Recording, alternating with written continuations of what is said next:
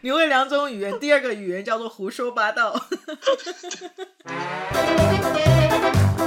大家好，我是 Vivian，我是 Jessie，欢迎收听 Aviv Podcast。大家好，欢迎收听 Aviv Podcast。今天呢，耶、嗯，yeah, 今天我们的 Jessie 回来喽。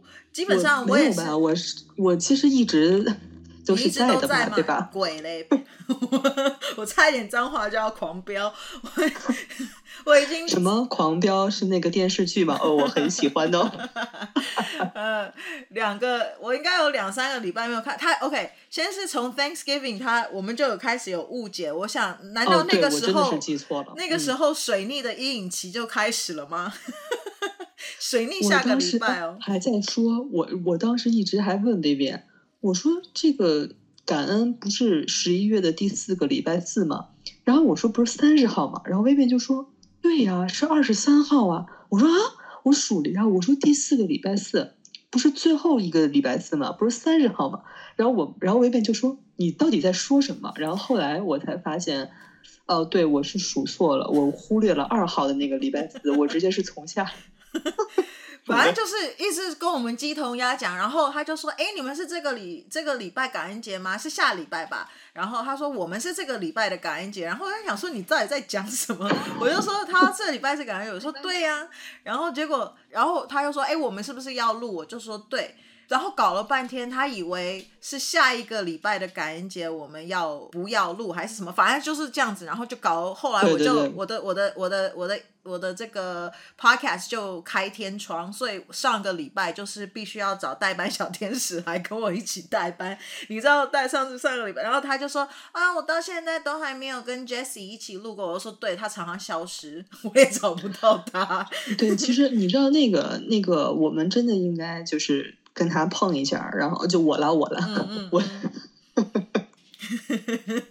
嗯哼，尴尬，因为他声音很好听，我觉得，对。哎，Vivian 最近有看什么？有看什么？有看什么吗？我我我最近还是就是，哇塞！我最近把张震的电影又重新看了一遍，然后哇，张震真的，天哪！好啦，这也不是什么重点，但是我除了看张震的电影之外呢，然后我还细心的研究，继续了一下这个八字的课程。对，Vivian 最近在干什么？没有，我我听到他说，他他之前有 send 给我一个语音，然后就一直在夸奖张震这个大叔长得有多帅多好看，然后如果现实中可以遇到张震什么，然后我那时候他，而且他因为他看的那个节目好像就是一个很 sad 的 ending，然后我就跟他讲说，所以你哦就是恋呃就是呃双鱼座，然后爱做梦，然后 Jessie 就生气，他说你为什么要框架我？我没有，不是我我没我没我没有我就生气，因为我当时说的是如果是在。在戏里面，如果遇到一个这样的人的话，然后那边就说你在现实里，然后我说什么？对，我就说你就是爱做梦这样子，就是双鱼座就会爱做梦，想要遇到这个。我说在现实里面遇到这种事不是很可怜吗？他说 Vivian，我说的就是在戏里面，OK。我就说哦，OK，My bad。然后，然后对，然后问题是我，我记得当时，然后我就打了一个，我说哼。框架，对，然后我们后来就整个又歪掉偏题，我们就开始在讲框架的东西啊，我就说我要讲这个，我要讲这个主题，我们来讲一下。所以呃，我后来呢，在那个礼拜，就那个时候好像还是天蝎月哦，我就觉得还蛮有趣的。天蝎月的时候就特别会，我的我的老师哦，就是呃我的古占老师，他的 podcast 就聊了一个一个话题，然后我听听到一半的时候，我就跟 Jessie 说哦。我要我要讲这个主题，这个主题我我觉得很多人应该会有兴趣哦，就是在讲生死这一件事情。嗯，嗯，他那个时候他呃，我老师的 podcast 里面他是邀请了一个来宾，然后就在讲，然后那个女生刚好就说她经历了一个丧父的呃时期，然后她就说我们占星的人或者是学命理的人。我们如果在面对这样子一个很悲伤的事情的时候，我们是怎么样子去处理这样子的一个情绪？然后她就说很多的，嗯嗯、呃，她说她因为她是学占星嘛，所以她就说像占星师的话，可能很多都会去开始研，就是看那个星盘，然后想要知道解释说为什么这个人会离开，就是尤其是那种突然的，像如果是呃生老病死这种就，就当然对不对？但是那种突然的，因为他妹妹是在他呃他二十三岁，他妹妹二十岁的时候就车祸过世了，嗯、所以他说当下的时候他就是，当然妈妈很伤心啊什么的。那他面对这样悲伤的时候，他就在研究看他的妹妹的星盘为什么这么年轻就不在了，这样。嗯。那他自己后来就是那个现在离现在又已经过了十年，他现在已经三十几岁了，这样。然后他就说，呃，他他他古时候应该我们往回推哦，因为他是古占，他就说古古时候的占星或命理的这个东西，它其实最主要的东西就是要断生死，因为有一个主张是说，嗯、我告诉你说，你生命里面有这么多这么多美好的东西。但是结果你只能活到二十岁，或只能活到十几岁，或者有一些人可能出生就夭折了。那那我告诉你这么多东西，这么美好的，你以后会做大官，会赚大钱什么的，这些完全就是没有用。所以古时候的占星师一开始其实看盘，他第一个就是先来断你说你大概可以活多久，然后才反推说。嗯 OK，那你在你现在的这个生命里面，有可能会经历什么样子的事情，然后应该注意什么样的东西，等等等等。那他在学占星的这个过程里面，因为他现在是古占嘛，然后他就一直对占生死这一块，他就有点 conflicted 矛盾的一个心态，因为他就在想说，古时候也许，因为他后来说他老师也跟他讲了一个一个一个 idea，就说。也许古时候就相同的事情发生，比如说以以前的人得一个流感，可能就不得了死掉，right？嗯。但是现在我们得流感，顶多就是哈啾哈啾，right？发发高烧，躺两天就好了。你这哎，你这是不是一段 rap？哈啾怎么？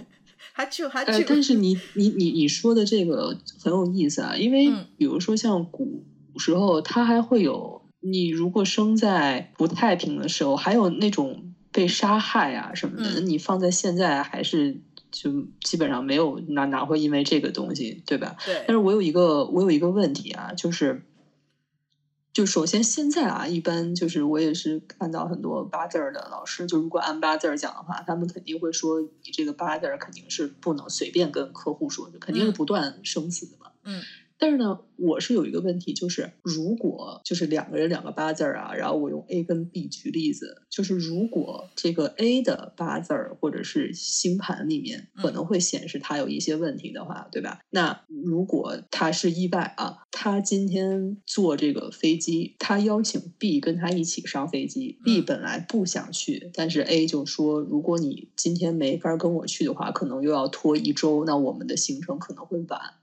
那等于 B 就跟他一起上了这个飞机，然后如果就是我只是举例啊，就如果出事儿的话，那么 B 的这个星盘或者是八字盘里面，它会怎么显示？因为这个本来并不是他的行程吧，嗯，对吧？这个你要怎么怎么怎么看呢？嗯。也许可以看得出来，比如说，哎，中间有一个星怎么样子啊，或者是看 transit 什么，它可能有一个结束。Uh, 就以中以八字或我们中国的这种命理学来说，可能就是有一个有一个结束，对不对？那你避过就没事。Uh, 那或者是说，呃，我听过很多中国的病理，他就说，比如说这是共业。比如说像飞机失事的那种，是什么？就说可能里面学到这一个。他说的共业，就说，比如可能有一个人，可能他真的有一个死结之类的，然后他搭上了这一个，比、oh. 如说你你讲的，比如说飞飞机好了，死亡班机，那其他的人也一起同时都一起就是走了嘛，oh. 那就代表他们全部都一起分摊了这一个业障，嗯，对。就是他们一起分摊这个业障，所以这就所谓的共业这样子。对，我就想到你说那些失事的这个飞机里面，哇，那你这个真的是不知道要怎么论嘛，对吧？嗯、这个事儿就很还是很，就可能会看到我，我不太知道，因为我没有研究，嗯、我只是听了那个 podcast 就有很多感触。然后我的老师他后来就因为他有研究，因为他就是学古占嘛，已经研究了十几年。嗯然后他就说，他在看现用现代的眼光在研究这个生死的部分的时候，他为什么像我上他的课，他是完全没有教论生死这件事情，因为他说他、嗯、他去研究这件事情的时候，他只能百分之四十的准确度，所以基本上百分之六十是不准的。那第一个，你告诉一个人家不准的，你比如说人家明明可以活到九十岁，你跟他说活到五十岁，不是把人家吓得要死？然后如果人家明明可能只有三四十岁的寿命，你跟他说，哎，你可以活很久，长命百岁，结果他就他就出了一个什么东西，然后说，哎，你这不是说那个对不对？就是这个东西就不好说，尤其在现代，现在有很多的规范啊，这些，而且我们的这种 moral 的东西，道德标准。弄得很高，这种，所以其实是不太能够告诉别人说，哎，你的生死是怎么样子。然后，尤其你讲的又不准的话，不是图就造成别人的困扰。所以他就说，所以他为什么他的课程里面是不教我们怎么样子去断生死这件事情？因为他自己也看不到。他就说，现在可能会看到说。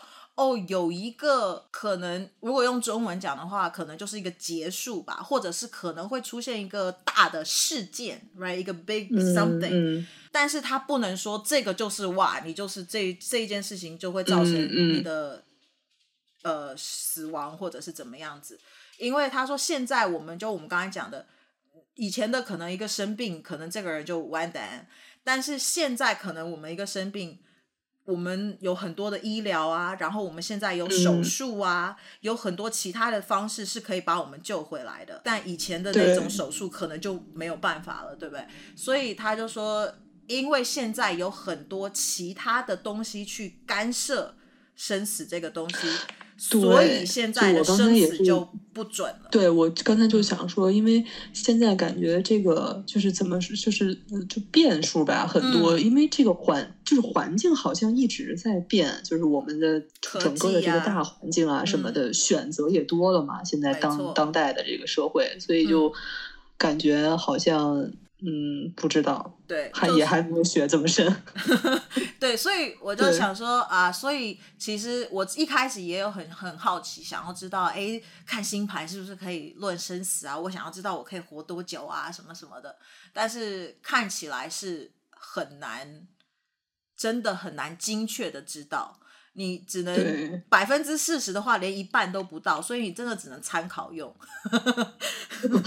而且主要是我刚刚还在想一个问题啊，因为如果我们是很相信这个因果报应的话，相信前世今生的话，嗯，如果是我现在的话，比较信前世今生的话，你还会有一个就是冤亲的问题吗？嗯，对吧？就你也不知道会是一个什么，就是你。八字跟盘，它就是一个固定的，就像我们上次说，它是给你一个大概嘛，对吧？嗯、你的大概的一个框架。嗯、但是有很多，有很多可能我们还不太清楚的，就是我们现在这个阶段不太清楚的一些东西、一些因素，可能还是存在的。那这些因素也是会有影响，就是包括我记得之前看视频，那个视频的那个那个。那个博主也说过，就是你可能还要看看你的手相啊，或者是面相啊，嗯，或者是一些其他的什么的。我觉得就慢慢学吧。我觉得一一入这个就是玄学这块，真的是宇宙的尽头是玄学，真的就是一个学无止境。我真的觉得，如果是这个东西的时候，就真的发现，哇，学无止境这这是就是真的可以。用在这个上面，当然任何东西都像科学啊，对不对？这些我们科技啊，什么都是一样的。但就是这个东西也真，因为这个是不可知的，所以你也不晓得到底是怎么样子。就是因为又重新重温了一遍张震先生的电影啊，对吧？哎呀，嗯，就是我要说什么来着？哦，对，就是我重新在看《赤壁》的时候，就有一段，因为小的时候看吧，就其实可能有的情节记不太清楚了。然后他《赤壁》里面有一段，就是这个。这个诸葛亮嘛，就是在看这个天象，他就是火烧火烧赤壁这一段，嗯，他就是看天象啊，说这个天象对吧？这个天象它会有大雾，但是呢，比如说过了子时或什么时候，然后他就会从什么西北风改东南风，那这个其实就很像我们就是你说的，就在西方的，就是算古占嘛，嗯、对吧？嗯、古占的一些星象，嗯、那再放到就是东方的这种神秘学里面，它、嗯、就是观观星嘛。嗯，所以我是觉得可能能能应用到，就是在古的，比如说在古的一些古代的一些时候，它它可能是要断天象啊，然后它比如把那个龟放在那个水里，然后看天气，然后放在现在我们看盘的话。嗯就可能更多的偏向一些，就是我也不知道，个人的运运势啊，就什么事业这方面，我、我是觉得可能都可以联系起来，连在一起。嗯、对，那呃，你讲到说看看天象这件事情哦，就真的是古时候的人真的是由观看天天象这件东西，然后来对应对说，哎，我们。人世间发生了很多事情，而且你说哦，这是中国的或什么，可是我其实觉得天就是一样的啊，不管我是在美国的天空，还是在中国的天空，还是在世界各地的天空，其实是一样的，除非你就是南北差嘛，那我们就日夜颠倒或有时差的关系，但是基本上天空是一样的，对吧？所以我觉得只是因为我们的语言的不同，所以我们会对这个同样的星星的命。命名跟名称是不一样的，但是我觉得，呃，看到我，因为我之前有有去看了一下，像我们讲的英文的，对某一些什么恒星啊这些的，中文也有，它只是用一个不一样的名字。那英文因为翻译过来又变成另外一个中文的名字，可是其实它也有相同对应的中文名字，所以其实我觉得所有的命理的源头都是同样的，只是我们因为语言的差异。然后文化的一些差异，应用在不同的这个这个行业行业里面。那个时候我记得，呃，之前 Vivian 也说过，就是他是讲那个节气嘛，就是比如说什么时候耕种啊什么的，嗯嗯这个也是，我觉得这个还是也是挺有、嗯、挺有用处的，对，对可以学到一些。像印度，像印度占星，它其实就是跟着月亮走啊。所以它的就是一个月亮的东西，嗯、就不同的地方不同的体系嘛。对，嗯、它的月亮其实就跟我们的农历是一样的，嗯、它有分三十六个，呃，I guess 你也可以讲节气，但他们好像叫做 Nakshatra，然后但它就是跟着月亮。这是印度文嘛 现在对对对对、哦、Nakshatra。不熟不熟悉 Vivian 的这个观众朋友们，大家。知道，就是 Vivian 会六种语言这个事儿，我已经说腻了。现在怎么？你现在是已经？可是我告诉你，我现在才发现，印度的语，印度语是说什么语？印度语？印度语就印度语啊，对啊对，他们但 Hindu Hindu，但他们有很多不同的语言，所以对对对，我感觉也就也是很。但所以你现在是怎么你？没有，可是你知道，我现在我会了这六个语言，除非我学的是中国的命理，要不然我对西方命理完全没有帮助。我现在都开始在怀疑，想说我是不是应该要去学拉丁文跟希腊文？我的天哪！因为我发现我的老师他们都会拉丁文跟希腊文，他们都在翻译哦，还有阿拉伯文，他们通通都在翻译这些古书，都是波斯文、阿拉伯文、希腊文、拉丁文来翻的。你这样让我情何以堪？我作为你的朋友，我大限可能只会一种语言，不，我会两种语言，我还会北京话，怎么样？你不会吧？没有，你会两种语言，第二个语言叫做胡说八道。你这让我想到那个网上那个说，人只要一学会那个胡说八道文学，整个日子都好多了。对，所以。呃，我们讲回来，我就是刚才就岔开，嗯、就是说我听了那个 podcast 以后，我他们老师就有问那个问问了一个问题，然后就是这个问题触发了我说，Jessie，我一定要录这一期 podcast，就是如果 你会想要知道你的你可以活多久吗？就如果如果是我的话，我可能不太会想知道，但是呢，如果。最近觉得啊，我的天哪，怎么这么累啊？我可可能啊，可能会想说，我到底还要受多少年的罪？但基本上，我觉得大部分的状态，我觉得我不想我其实从来没没想过。学了八字之后，八字老师呃，八字老师啊，八字老师有说过，说其实是可以看出来的时候，其实我也没有刻意去听这个话题，就可能我内心里头抗拒，可能是不太。不太，因为就觉得这个人生是是也也没，就是我觉得人生是我的嘛，就是我不想像我这种人，就我干嘛要提前知道我的这个这个东西呢？就是我我觉得在最自然的情况下去过我的生活，我觉得会比你知晓。就像我觉得看电视剧一样，我平时就是一个很讨厌 剧透的人，所以可能我自己的人生对也没有。但是如果他能告诉我，这个我以后这个要跟谁在一起啊？对吧？我这辈子有没有可能见到周杰伦啊？哎呀，这事儿我还是挺想。这个这个这个不是生死，这只是中间的中间的那个过程，但是是让你可以知道你确切的可以走掉的那一个时间。比如说，哦，你就是可以活到八十七岁，嗯、你可以活到呃九十九岁这一种，你就是，但你不想知道嘛，对不对？可能。嗯，可能现在这个阶段我们聊天这嗯，你不想不太不太不太想嗯。其实 OK，我觉得我学命理其实还有就占星这个，第一开始的学的其中一个原因是因为。当然是想要看我的天赋啦，就是到底我适不适合演员这一个东西嘛，嗯、就是，然后一开始看呢，就会觉得哦哦，因为我看别人的盘，我都觉得哦，就是他就是适合这个，他好有天分哦什么，然后看了我的，然后再看对比大明星的，然后我就想说，哎呦，我这个差好多，然后那可能没有天赋，走不了这一行什么之类的，但是但是你又在深入研究以后，又发现好像也可以耶。然后，所以就是我一直处于在这种很 conflict 的一个状态上面。那后来在在演变以后，我就会想说，嗯，如果知道我我不是一个，因为我我觉得看个性，因为像我的个性的话是。嗯我即使知道了，它不会对我现在有什么太大的差别，因为我本来就觉得我们每一个人都有一个期限。嗯、那我只是提早知道我的期限是什么的话，让我比较好去安排一些事情。比如说，呃、我知道我就是只能活到七十岁的话，嗯、那如果我现在已经年过半百之类的的话，那 OK，那我还是要个二十年好了。那我现在应该要怎么样子安排我的？我应该继续追求我的梦想，还是我应该要好好的做很多的东西，或者是怎么样子？就是可以去做一个安排。那如果比如说九十岁，虽然你说九十岁好像很老，但其实老实说，我们大概到六七十岁。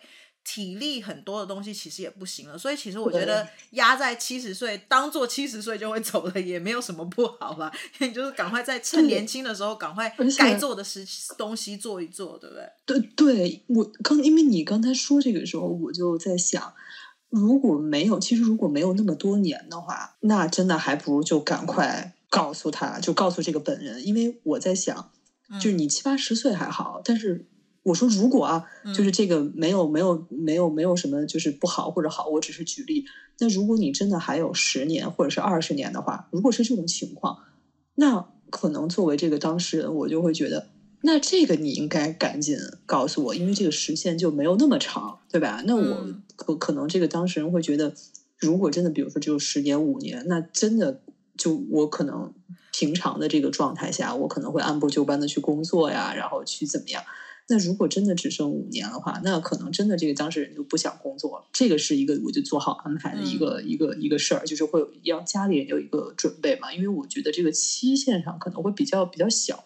但如果说这个期限拉得很长，比如说就咱们按理来说，就大家一般寿终正寝的时间七八十岁、八九十岁。这个就感觉好像这个还是比较对比较长，对对对。但是、嗯、但是你要讲说，即使他只剩比如说五年十年的话，你告诉对方，我觉得也有可能变成不好的的一件事情是，这个人因为他就变成天天都想说，有两种可能，一个就是摆烂，就想说，OK，反正我就只能活这么久了，那我就什么都不要做啦，我就天天就这样子就好啦。那他变成是不积极的，就变成整个很消极的生活。那如果那如果又有另外一种，他是很积极的那个，当然我们就另当别论。那很好，OK，他把生活活到这。那另外还有一种是他天天都活在恐惧当中，因为你只知道，你只知道你是什么时候走，但是你不知道你是怎么走。所以你天天可能走路也怕什么东西砸到你，你可能坐飞机你也怕飞机掉下来，right？就是你变成你天天活在恐惧里面的话，我觉得这一种的话也最好就是不要让他知道，应该比较好。对，这个我想到你之前有举的那个就是卜卦盘那个小猫的嗯例子嘛，对，当时对那个例子，我觉得他那个那两个那两个老师其实处理的方式其实就很好，嗯、因为应该他们已经能感知到，就是这个小猫的主人，哦、他应该是是哦，不晓得盘主人是怎么样，呃、对对对对，嗯嗯，对吧？我是觉得，如果是那样的话，可能对当事人是一个比较友好的一个状态，嗯、因为他都已经那么着急了，其实无异于在增加他的他本身的一个压力，因为尤其是宠物的这个这个这个状况啊，他。可能跟其他的状况，他还不太不太那个什么。宠物的这个事儿，一般主宠物的主人还是会比较，嗯，嗯，就是担心啊、敏感啊什么的。如果要讲到这个的话呢，又变成你知道，因为我们那时候老师老师有在教大运，然后我必须要讲那个大运那个还蛮准的。我觉得，因为我现在还在测试当中，嗯、因为大家就知道了，我是怀疑论者嘛，就是我不会，我被我被教会的东西，我自己还是要证实一下，所以我现在还是在。对啊，Vivian，我哎，我这 Vivian 向来呢，他这个学塔罗也好呢，当然当然雷诺曼也好呢，就是他向来这个都是怀疑论者。那作为他的朋友，我们通常都是被实验的第一第一批对象的。没错，你知道我一听一学到这个，我已经把我所有朋友的盘通都拿出来看了一遍了。想当初，想当初，Vivian 学那个 Human Design 的时候，他学完了之后，他在他在他的睡前，他跟我说：“Jessie。”我学了一个很有意思的东西，你知道吗？你就是那世界上的百分之一呢。然后我问他说什么，然后他说：“哦，我好困的，我先睡了，我明天再跟你讲。”没有，我不是这样说的，我是跟你讲说，我学了一个好有趣的东西哦，我现在知道你为什么那么奇怪了。嗯，然后他说你就说什么？然后说哦，现在有点有说来话长，我明天再跟你讲。啊天啊！所以，哎，但是我我是觉得，刚才你说那个，你说你可能拿你的盘对比其他的盘，你觉得哎，好像是不是嗯没有那么有天赋或没有那么适合？但我觉得其实这个有一个好处，你知道是什么吗？就是你发没发现，呃，如果你太有天赋，那可能你会比较依赖这个天赋。那如果其实你的天赋值是有，但是你又有这种判断的指数，我觉得这个反而会比较中和一下。嗯，因为有的，尤其是这种玄学的东西，它很多的，我看很多视频啊，很多老师都是依靠自己的那种，就是感觉嘛，对吧？因为他们可能天赋性很强，他们比如说感觉是这样，就是这样。嗯，但如果比如说我的天赋值，它的就是感觉值嘛，它可能没有到达什么百分之百、百分之一一百五。如果达到百分之五十，这样也很好，因为你会有一个自己的判断，用理论去判断，嗯、这两者结合，我觉得其实反而也挺好的。我因为没有研究啊，这个大运的问题啊，这个研究完了之后呢，给你身边的朋友。因为没有天赋这个东西的话，只有靠后天的努力了。所以在某一方面，我觉得也 OK。因为如果就像你说的，如果我真的这么有天分啊什么的，有一些人可能，因为你知道这个占星盘也很蛮有趣的。现代占星就在讲说，一百二十度的这个相位是非常好的。可是问题是，很多占星家，现在的占星家一百二十度就不看，因为他就说这个就是一个你很好的，没有什么好讲的的一个相位，而且反而讲了会让你更尾巴翘起来之类的，你就会觉得更自我感觉太良好。一百二十度到底是什么什么意思啊？为什么一百二十度就是好呢？所以你就没有听我上一集的 podcast。抓包没有，因为一百二十度是跟木星有关嘛，所以它就是是一个，它是代表你的天赋，你很与生俱来的一个才能，所以它就是，而且它的这个呃，等于是说它的运呃气吧，就是运的是比较顺的，所以就没有什么阻碍的这个部分，所以一百二十度是很好，所以也代表他说，如果一个盘里面，呃，我之前我们一个群组里面就在聊，然后他的老师就在讲说，我记得我老师有讲过。呃，就现占的老师有讲过，他说如果一个盘里面有太多的顺的相位，尤其是一百二十度的话，反而这个人，他说我告诉你，乞丐的盘里面有很多一百二十度，因为你这个怎么画风突变？因为他就说，因为就是他不想工作啊，他就是想要顺顺的，然后他也没有什么太困难的东西，他就是什么都不想要那个努力嘛。没有东西激励他去做一些事情，去做一些改变。有很多一百二十度不太会有改变，没有那种自我发掘的一个想要改变的东西，也没有外界的人想要激励他去做一些改变，所以反而。呃，他说乞丐的盘里面有很多很多一百二十度，然后他说，像我很喜欢的一个 podcast 大师，他就说，如果任何人看到他的盘的话，一定会说这是世界大烂盘，OK，其中的一个大烂盘。可是他他说就是有一大堆的什么一百八十度啦、九十度啦，然后还有很多的合相，可是那个合相又是又是不好的合相啊之类的，所以他就说，可是可是因为他的盘是这样，然后因为他学了占星以后。他知道他的盘是这个样子，所以他去做了改变。然后他现在他已经看盘看了五十几年，然后就是一个大师，超级占星大师。然后他说，他认为如果他不他没有学占星的话，他可能他就是酒酒精中毒就死掉了，可能就是喝很多的酒啊，喝什么这样子。那那那他这个一百二十度是什么跟什么的一百二十度？就是不管，就是你的盘里面什么的哦、呃，就。一呃一百二十度为什么是一个好的度数？就是因为它是跟木星有关。我就跟你讲，你没有听我上一期的，跟木星有关。然后是因为这个，你知道这个其实跟跟八字儿也很像，因为我觉得所有的呃这个八字儿星盘，它都讲究一个中庸嘛，就是你不能太那个什么，也不能就是你有九十度，也有一百二十度，也有一百八十度，但如果呃都是一样的话，真的可能就。没 对啊，然后我觉得 Vivian 上次讲的一个，就是还还还挺好的，就是你记不记得当时你说过，你说你的星盘配置，它是可以达到一个，在这个配置里面，它是可以达到顶级的，它是可以达到巅峰的。嗯，就不是只有我的，你这个人，对，就是任何的盘，嗯、你都可以活得最好，或把它活得很烂。对，对，那就看你怎么选择。这个，因为我我我听到一个理论吧，我觉得是挺有意思的。嗯、就是像你可能会喜欢一个，就比如说我喜欢周杰伦也好，或者是喜欢一个谁，他说其实你喜欢的这些人，全部都是你自己的，就是可能是你这个配置里面顶级的这种状态，或者是他跟你完全不一样，嗯、是你向往的这个。然后我就觉得，呃，好像就是。没有道理中透露着一丝道理，有道理中又透露着一丝没有道理。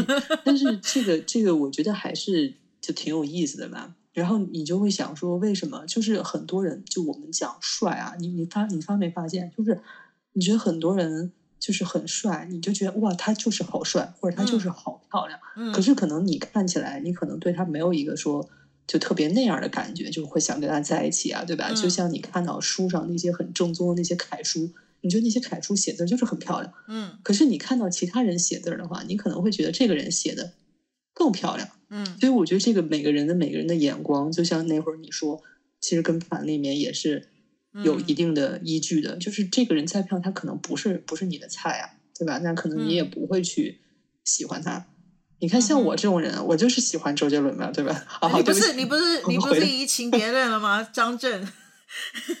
哎，我真的是这个一个题外话，就是你有没有那种感觉？就是呃，这个跟上升星座，我觉得是有点关系的。就是小的时候你看电影的那种感觉，跟你长大了看，我觉得其实不太一样的。因为张震跟就是跟梁朝伟啊，他们一直都合作嘛。那小的时候你看到梁朝伟的时候，你就觉得哇，这个人应该是好相处的嘛，因为他的角色或者怎么样。然后看张震的时候，然后就想说，哇，这个人应该不太不太好相，就是小的时候嘛，就几岁的时候，嗯，你看，你觉得哇，他好像应该怎么？但是你长大了之后，你再看，然后你就，啊，这个人还是这么的有魅力，哎呀，我的天呐！然后我以前没有看过他的综艺啊什么的，然后后来就是又看他的综艺，然后就觉得，哦，天呐，啊，还是就是还是比较比较喜欢他。张震是天秤座，你是不是想问他什么星？嗯、他是十月十四号天秤座。我不是，我不是在想这，我只是在想说，你说这跟上升有关，我一直在想说，嗯，上升比较跟你自己有关，啊嗯、你喜欢的类型可能比较跟金星或火星有关，所以哦这样对，哦、那你你我就讲了嘛，你的金星在水平嘛，所以第一个就是。我真的不是要讲想要讲说水平很快，但是就是呃，taste 是比较特别一点的，或者是就是嗯呃，我真的比较有距离，从小就特别距不一样离感的。然后你的火星是摩羯吧，所以你就会特别对呃，我们上次讲的大叔啊。或者是有一些社会地位，或者是经历很丰富的人，你就会特别有感啊。所以像我的话，我我其实我觉得我从小到大到现在好像 taste 都没有改变，我就喜欢小鲜肉型。因为像像你知道郭富城以前小小时候，我喜欢郭富城啊、古天乐，可是我就是喜欢他们那时候白白的样子。他们后来变比较黑、比较 man 的那个样子，我妹她超喜欢的。我妹火星，那我可能跟我可能跟妹妹的对妈妈也是，就我妈也是，嗯、就是他们喜欢这种比较 man 的男生。可是我就一直都喜欢他们白白的样子，都是我说哦，他们现在很 man，也很帅，也是帅的。但我就比较喜欢他，还是是那种那样子白白的的样子，所以。哦，我知道了，所以那个 Chris Evans 有胡子之后，你就没有那么有感，是吧？嗯，或者人老了以后，所以这个你知道，我这也是自己这样子，我好怕得报应哦。就是我就想说，哦，长老了以后，就是我喜欢那个智慧的部分，可是你知道，脸啊就要维持那种单纯可爱的小鲜肉的样子，这是什么变态的状态？你这么一说。我觉得我好像就跟你相反，对不对？就是如果现在我真的，我现在我哎，我记得很清楚，我当时是看了一个，好像也是一个呃外国的一个电影，呃，它呃不是什么英国，好像是意大利的一个电影吧，我记得就很早之前。然后当时我查了一个是一个演员，然后我就觉得他就是，我觉得很有，就是不是帅，就是你也知道，我就是可能喜欢的不是说那种帅，可能就觉得很有味道、很有魅力什么的。然后看了一下他年轻，就很多人刻他年轻的脸。然后我看到他年轻，然后我觉得哟，好像越老越帅吧。嗯，就可能正好，嗯嗯，因为像妈妈也是喜欢，嗯、就是像他就会觉得 George Clooney 这样老了好帅哦，哇，眼角的那些 wrinkles 超帅的什么的。然后就说，嗯，但 George Clooney 年轻真的不帅了，他真的是越老越帅。所以这我可以。没有，但是但是张震是从年轻帅到大，还有梁朝伟，OK。哇，梁朝伟好帅啊！天哪，原来梁朝伟是你的菜，梁朝伟不是我的菜，sorry。就是但但但但是他的演技很好，yes，我承认。但你就是对，然后但是张震也是，就是从小你知道，哎，你知道你看过那个《牯岭街少年杀人事件》吗？好像他那个时候小的，嗯、就是我是觉得他小的时候，从小长到大，他都还是那那个脸，对那种感，对那种感觉。哎、嗯，这个是不是就是大家所谓的这个？骨相比较好是吧？骨相，因为他不是说好看是骨相跟皮相吗？哦、这种算是骨相比较好。哦，有可能。你知道摩羯是掌管骨头的，所以你也可能特别喜欢。Oh my god！看见没？哎，看到没有？朋友们，框架！哎，我告诉你，摩羯就是讲的就是框架，所以 你就是我们现在再回到，就是刚才讲的生死的这个部分哦，就是如果你知道你可以活多久的话，我觉得，嗯。还有一个，我刚刚才听完的，呃，老高的最新一期的一个一个 YouTube 的影片，然后他就在讲，嗯、对，他就在讲说拖延症这一件事情，然后他就说你要怎么样子来治疗你的拖延症，就是你必须要给你自己一个期限，所以在某一方面，我们刚刚也讲了，如果你自己。你知道你的生命是有一个期限，而不是无限期的话，你可能有很多的梦想，你就会提早去实现了，而不是只是坐在那边做梦。我觉得这个也，嗯、我也非常的赞同。其实我觉得，像我那个时候二十几岁的时候，我真的就是在想说，Oh my God，没有时间了。如果如果我是一件事情我再不做的话，我就太老了。其实也没有这件事情，就是任何时候都是。但是我当下是一直。有这种想法，就是一直给我这种。其实那时候我是土星回归，所以土星就有一直让我觉得那种时间的那种压迫感，然后我就会觉得我现在一定必须要做这件事情，不可，嗯、要不然的话我就再也没有机会了。所以我告诉你，我当时有多积极吗？虽然我爸一直认为我就是一个非常被动的一个人，但我认为我当时是我可能有生以来最积极做的一件事情，因为我真的觉得我再不去做我想要做的这一件梦想的事情，我可能就再也没有机会做这件事情。就是我觉得要给自己灌输一个这个东西的话，你就不会有拖延症这件事情，而生死这件事情。嗯我觉得也不会那么重要了。其实我在之前很多 podcast 很多集，其实我也有讲过。像我就说，我即使我知道我有一个期限，其实对我来说是没有差的，因为我现在是准备，就是呃，我如果是现在我就没了的话，我也没有任何遗憾的那一种。因为我就觉得你应该要活在当下，每一个每一天应该都要当做像是最后一天来活，其实你的生命就会变得很丰富。对不对？嗯，我感觉我要结语了耶。就我感觉现在大就是是不是到了一定岁数之后，大家就是跟小的时候那些生活方式可能就会有一些差别。就基本上感觉就是能做就都做了，对吧？嗯，就是也没有说特别的，嗯，嗯对啊，嗯。然后你刚刚也有讲过说学习大运这一件事情啊，就是我在看大运，然后我我们我就是刚才讲说，其实它真的还蛮准确，就是我自己有在呃研究了一下，因为你刚刚说大家都是白老鼠嘛，就是真的是是有点白老鼠，可是我觉得我我自己的话，我觉得你看自己的盘的时候会有一个不客观的一个点，就是我会有一些主观的东西，所以我就会觉得嗯没有或什么，所以为什么有的时候真的。自己不适合看自己的盘，就是因为你太多主观的东西，或你太熟的一些人，你也会有太多主观的东西。反而你去看不熟的人，你能够比较客观的去判断很多事情，然后你就会发现，哇靠，超准的。OK，sorry，okay，讲脏话。而且，而且就真的，呃，因为我我也是觉得，比如说熟悉的人，你看像，比如说我跟 Vivian 在我我在国外的时候，我年轻的时候。我真的就是特别不爱吃蔬菜的这么一个人，因为我觉得、嗯、啊，就那个味道，真的口味跟现在就晚。我我有跟大家有说过吧，就是我的口味真的就变了。嗯哼，就是我发现到一个年龄之后，就是我以前从来都不是说蔬菜这个，就是我以前从来都不碰的一些东西，嗯，我就现在非常爱吃。就那如果 Vivian 用这个，嗯、比如说惯用的一些套路，不不是套路，就是他对我的一些了解去看的话，那可能跟他就没有。有一个就是刚才你讲的那个，就是客观性嘛，他可能会脑脑海里面可能会出现说我们相处的一些嗯东西，因为那个时候毕竟吃啊，我们都在一块儿。但是如果要让我自己看的话，我自己也会觉得，哎，好像就怎么我也会有一些有疑惑，因为真的就是口味，这个是我觉得就是我察觉到自己的这个呃，这个跟以前有区别，这个是最大的一块儿。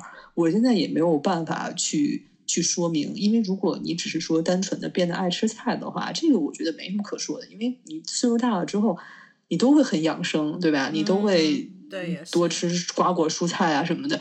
但是我是很多别的菜的方面，就是也变了，就是非常非常奇怪。是以前我可能闻到那个味道都受不了的，就我就哎呦这个东西我不行什么的。但现在也是，所以哪一天你会开始吃洋葱，就是你真的变了哈。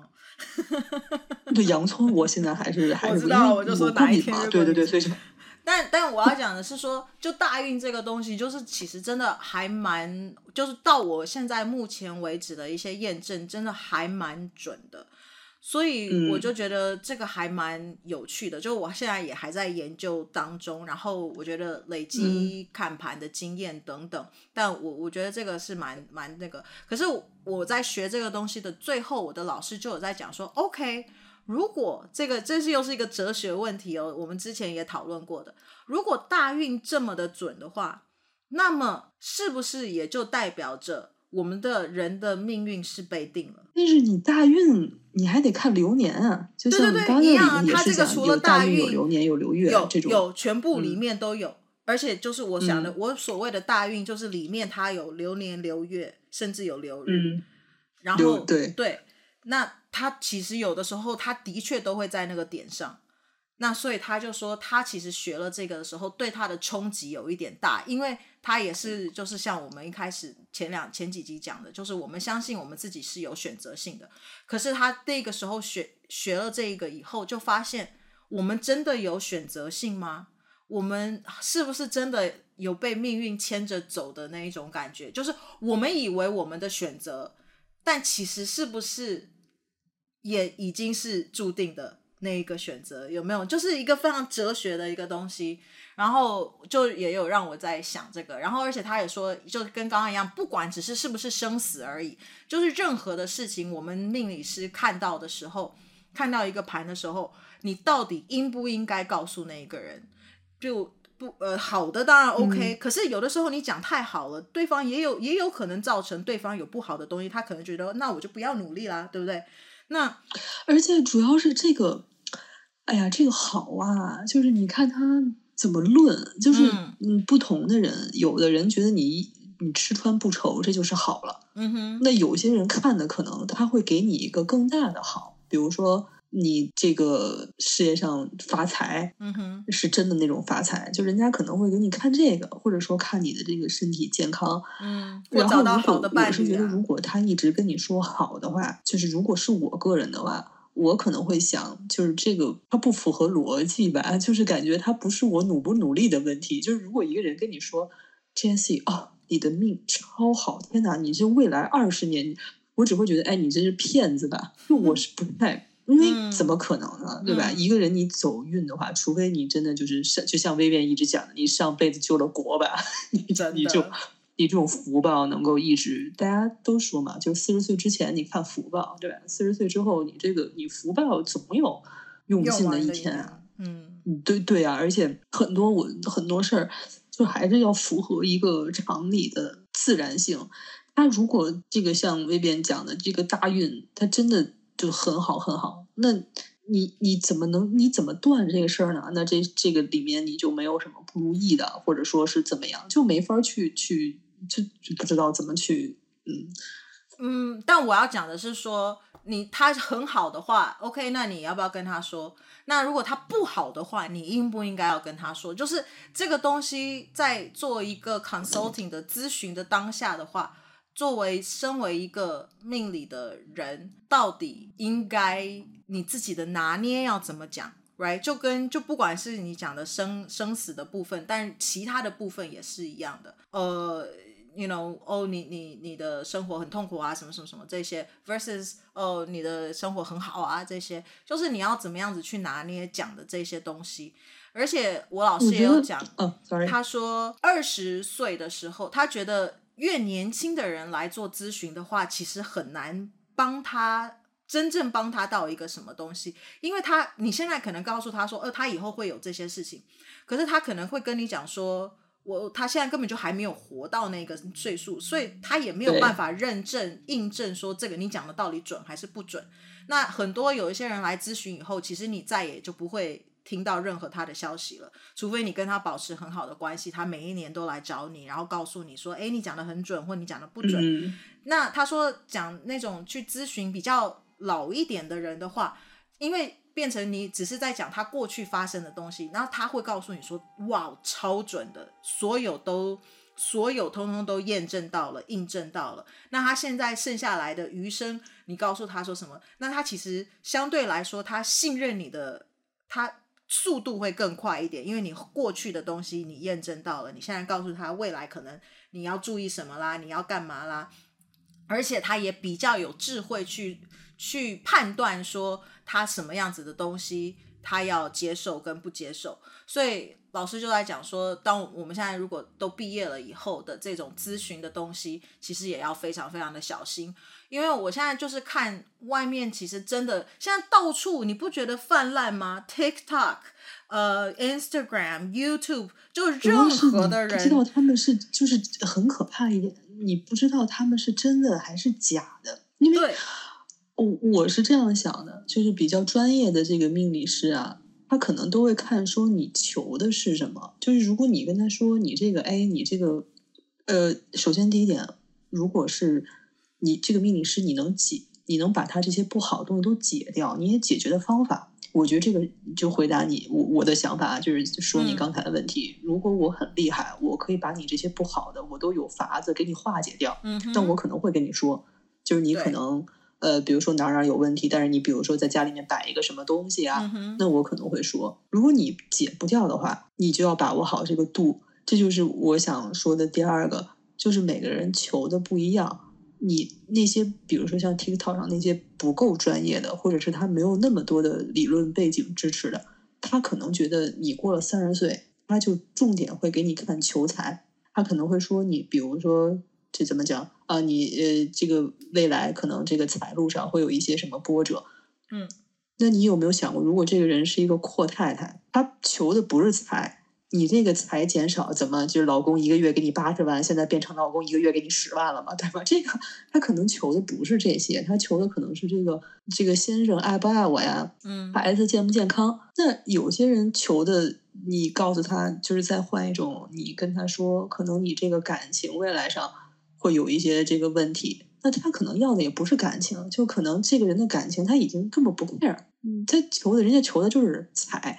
所以我觉得就是看你求的什么吧，就不太一样，所以你解的方式也不太一样。就是你这个，就说白了，这个如果我求的是身体健康的话，这个大运上显示其他没什么事儿，就是这个未来的财可能呃没有说那么顺利，就是可能你付出了十分，他得到了五分的回五分的回报这种，那可是这个当事人根本就不 care，所以他这个对等于对他来说就没有什么用，因为他。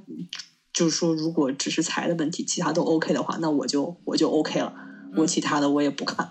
嗯、我觉得这样的人应该大有大有人在吧。嗯、所以这个像 TikTok 上的那些，我我觉得就可能真的就是嗯，嗯，没办法。我觉得就是现在非常的泛滥啦，就是关于任何人知道了一点点的知识，不管是任何的命理啦，OK，中国的命理、西方的命理，然后他们就开始在。TikTok 或者是在 Instagram、YouTube 上面就开始发文，然后就开始讲说，哦，你这个是怎么怎么什么什么的。可是就像你说的，他可能没有一个可以破解的一个东西。然后还有一个就是说，在网络上面的这些其实都是一个大众的，就是即使是非常专业的人，可能他也讲的其实是一个大众的。就是你刚刚说的，对，如果你真的想要知道你关于你个人的东西的话，其实你还是应该要去咨询专业的人。但是现在讲的就是了，这些你即使在网络上面看到的这些人，他们看起来好像很专业，但你要，我真的认为你们要去找一个一个人去做一个个人咨询的时候，真的要看他们的。我我我真的不是说哇，我是学历派，OK，你一定要有一个什么样子的学历或什么的，但我真的认为你有一个正当的证书。学历这些东西是真，嗯、尤其命理这个东西，我觉得任何人知道一点点，他就可以开始哇大肆的讲，讲的头头是道，好像跟真的一样，或者是说呃，you know，就就反正可以可以可以可以看起来好像，要不然为什么会有这么多的命理骗子，对不对？所以就是。这些东西我觉得真的要要非常非常的小心。我觉得现在唯一可以去看，因为上一集我有讲过，就是现在占星其实也有证书了。就是我不晓得你们八字这些有没有证书？是不是？我们好像是不是在那个这个 podcast 里面讲过吧？嗯，就是你发现了吗？就是他越学的不精的，他越会给你高谈阔论。就反而那些专业的命理师，他。不会说开口跟你的啊，这个说那么多，他这个也可以作为一个判断依据，感觉。对，所以就是我觉得看他的学历啦，嗯、然后可能你先跟他对谈一下啦，不要。傻傻的就一进去就把钱就给对方了，我觉得要保护自己，而且还有那种什么要你一定要把衣服脱光的这种，请你不要相信他好吗？这个一定就是要骗色又要骗财的，而且我真的觉得标价太高的，除非他真的是哇塞准到一个不行，然后可能你是口耳相传的。这种啊，口耳相传也很难说。你看那些被骗的那个，也都是超级大集团。你想一大堆人，那个超多人被骗，对不对？所以也，我觉得口耳相传这个东西有，有的时候，因为我就讲了，我是怀疑论者嘛。所以即使别人讲了，哇，这个人有多厉害，我自己还是会先做一些功课，然后去可能如果他有任何的比如说现在 social media 很多啊，他有一些，是不是有有被访问啦？他是不是有讲过一些什么东西啦？来去做一个依据跟判断，然后来看说这个人到底讲的东西是不是言之有物，然后他是不是讲的东西就只是让你吓得要死？如果用用惊吓吓你的那种技巧的这一些的话。我觉得通常也都是诈骗，因为它让你要你的这种心里面的这种害怕的东西，right？因为我觉得如果是真正一个好的命理师，他应该是要抚平你的害怕，而不是增加你的害怕，然后让你哇，因为害怕又要再花更多的钱，然后去做更多的事情。我觉得这些都是诈骗集团。还还还有还有一种，就是我要补充的一种。除了这些，还有一种更可怕的，就是他上来就跟你说：“不行，你这个婚姻以后就有问题，你以后也没有财。你看你这个这个什么？你看你这都什么有面相了？你这都分叉了，或者说你看你这运都走成这样了。哎，不行，你这肯定不要信。你觉得可能吗？你怎么可能？你这人就说你这个命就是不好？他在干什么？他给你传播的这种能量，他是为了什么？一个好的，像薇薇讲的，一个好的这个命理师。”他看到了你可能有一些不如意的地方，但是你要记住，你一定是有如意的地方的。这个人不可能说你一直就是，就这个话，你怎么可能要跟人家说？就是一个能跟你说你这个命就是有问题，或者说就是说你这个星座啊，比如双鱼啊，这个双鱼哎，明年哎就是不行。你觉得能说出这样话的人，他的这个所谓的修为能够高到哪儿去？就是这个东西，大家不要轻易的，就是让人让一个外人。把你一竿子打死，对不对？你你知不知道他到底你是一个什么样的段位？他有没有像薇薇说那些证书？因为有些嗯小朋友，比如年纪比较轻的，他可能真的就信了。不不不要这样，你要相信自己，好不好？干嘛人家说什么你对吧？你相信自己啊，力量在心中。我觉得还有就是你刚刚说的，就是对他如果一开口就讲了，你说你的这个不好，那个不好，什么不好？我在想说，我就试问。他讲的是很很确切的一个点吗？还是他就只是讲说，哦，你这个人就是感情一定很不顺，你就是一定很缺钱。我我真的这时候就很想要讲脏话说，你你这个有谁不缺钱？有谁的感情超级顺，没有遇到几个渣男渣女的，对不对？就是这个东西是一个套数，他我告诉你，他只要讲出这几个东西，我看有九个 out of 十个都一定说，哎，你讲的对，我真的我遇到了一个渣男，我真的好缺钱，对不对？所以这个东西就是你你要懂得判断，说这个真的他 OK，你跟他说缺钱怎么缺，哪里缺，他为什么缺？哦，你的感情不好不顺，哪里不顺，怎么不顺？多是有多不顺，right？要叫他讲出一个什么东西以后，你才你才能够真的相信这个人是怎么样子，而只是他讲了一个什么东西以后，他这个东西就是套你的话，套你话以后，你自己讲出哦有多不顺，有多缺钱，哪里不顺，哪里缺钱，然后他再顺着你的话去去讲，然后这个时候最后的结论就一定说，我告诉你要化解这个东西，就只能。你要给我多少钱？我帮你做一个什么东西，弄一个什么东西，这些都是一整套的。他会，他还会抓住你一个什么心理呢？就是我看过啊，一个真实的案例，特别特别逗，就是有那个瓶子，他就他就是给那个算命的这个老师，他就写了一大段话，就是说老师，哎，我先介绍一下我自己，我大概情况是什么样。大概写了一段话之后，那个老师就说，哎，你这个命啊，嗯。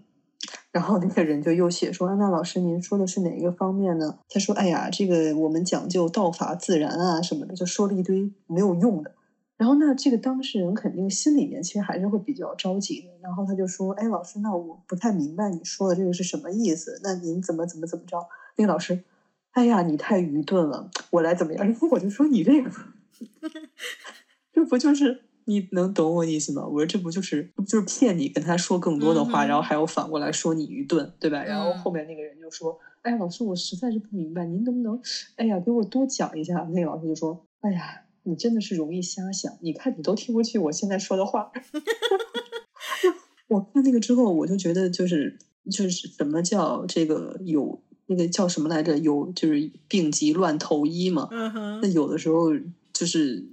他抓住了你这个心理之后，他真的能把你搞的，因为你越是着急，你找的老师可能越有一些问题。而且现在这个这么多骗子啊，你别说这个这个这个命盘圈了，那你说这个骗子，他各行各业都有，无处不在。嗯、所以大家还是要有一个平常的心去对。而且你看那些，你看那些什么占卜运势的，我记得特别清楚。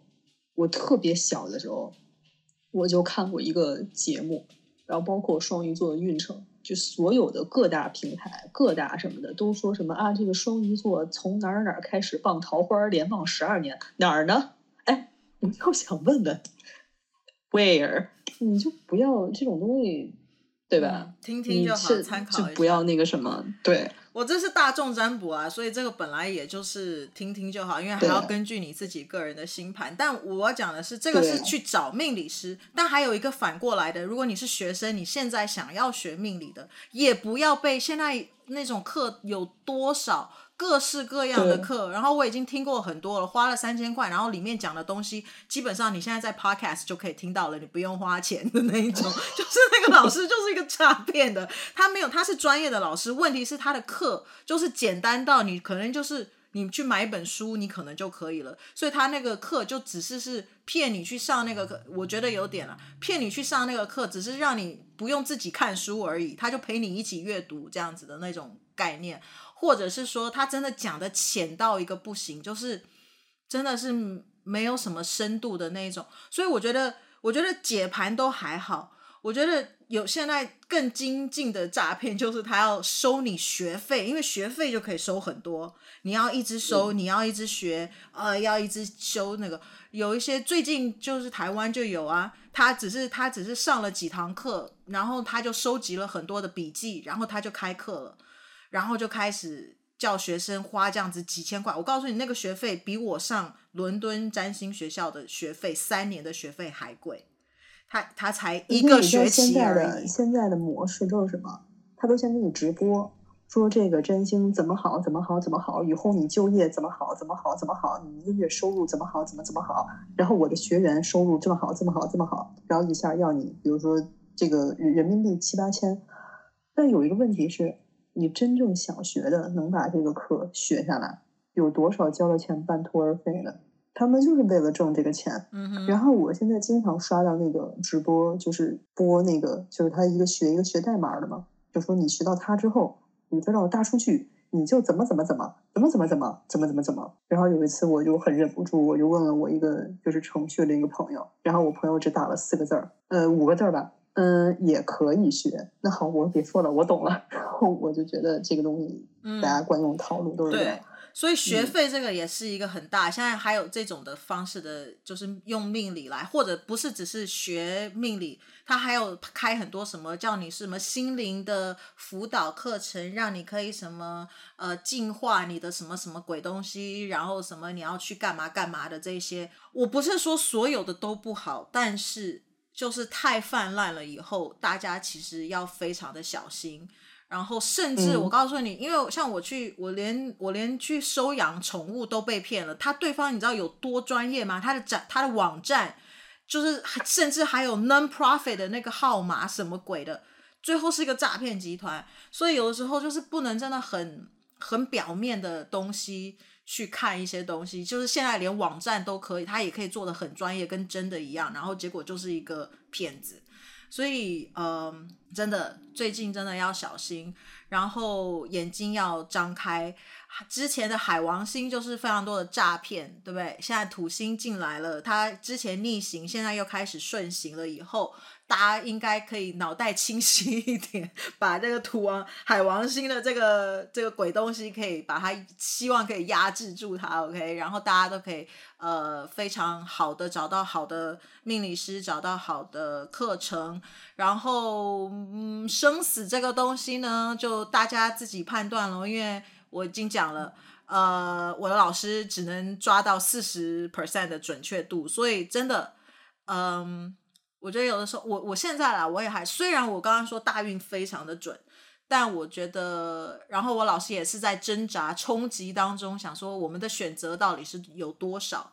那嗯，但我还是觉得命运掌握在我们的自己手里，对不对？我们还是可以选择做好的跟不好的事情，然后可以活出你的盘的最好的状态跟最差的状态，这些都是在我们的一念之差里面。所以希望大家都可以非常开心的学这个占星的东西。那么，嗯、呃，而且也不要偷偷的去做。我觉得有的时候常常偷偷的去做这件事情，就容易很容易被骗。嗯，所以呃，今天呢，我们就希望大家就诶，如果你可以知道你的生命到底可以活到什么哪一个岁数，你会想要知道吗？嗯、呃，为什么你想知道，以及为什么你不想要知道？知道了以后，我们就应该要好好的把握我们的生命，对吧？去做我们想要去做的事情，嗯、因为我们每个人的，不管你知不知道，我们的生命都是有限的，有梦就要去赶快追哦。好，那我们下一集再见喽，嗯、拜拜，拜拜，感谢您的收听，A Viv Podcast。